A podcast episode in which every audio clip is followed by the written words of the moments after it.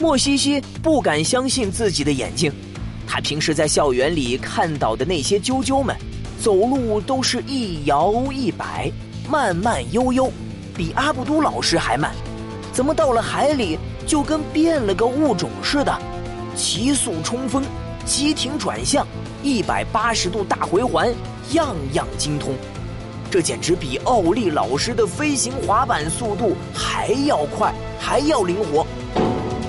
在白象校车面前还快如闪电的台风鲨鱼，遇到啾啾后，却笨重的像个大肉球，被啾啾们玩弄得晕头转向，半天连一根啾啾毛都没咬到，反倒是自己的鱼鳍被啾啾们啄得破破烂烂，身上也被划得皮开肉绽，痛得他嗷嗷直叫。而那只戴着皇冠的啾啾。最为勇猛，仅凭他一只啾啾，就在台风鲨鱼身上留下了十几道伤口。只见他扇动小翅膀，急速冲向台风鲨鱼。转眼间，如利剑般的喙深深刺进了台风鲨鱼的右眼，鲜血瞬间把附近的海水染成了红色。台风鲨鱼惨叫一声。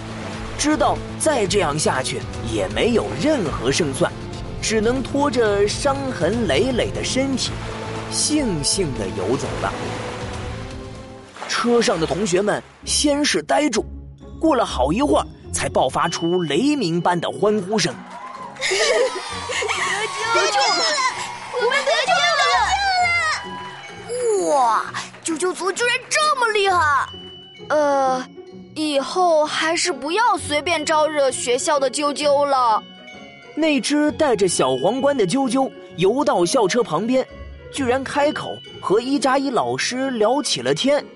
没事了，啾。哇，居然是会说人类语言的啾啾！哎呀，这有什么奇怪的呀？麦克国的助手啾萨就会说呀。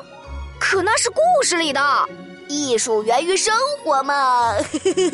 谢谢你，鸠强大王，幸亏你们来得及时，不然我们真不知道怎么对付那条台风鲨鱼了。周，客气了，周，尼克尼克是朋友，周，那就请您带我们前往极乐岛吧。周，好的，周。鸠强大王发出指令，几十只啾啾在白象校车前开路。领着校车驶进了前方那片无边无际的白色迷雾中。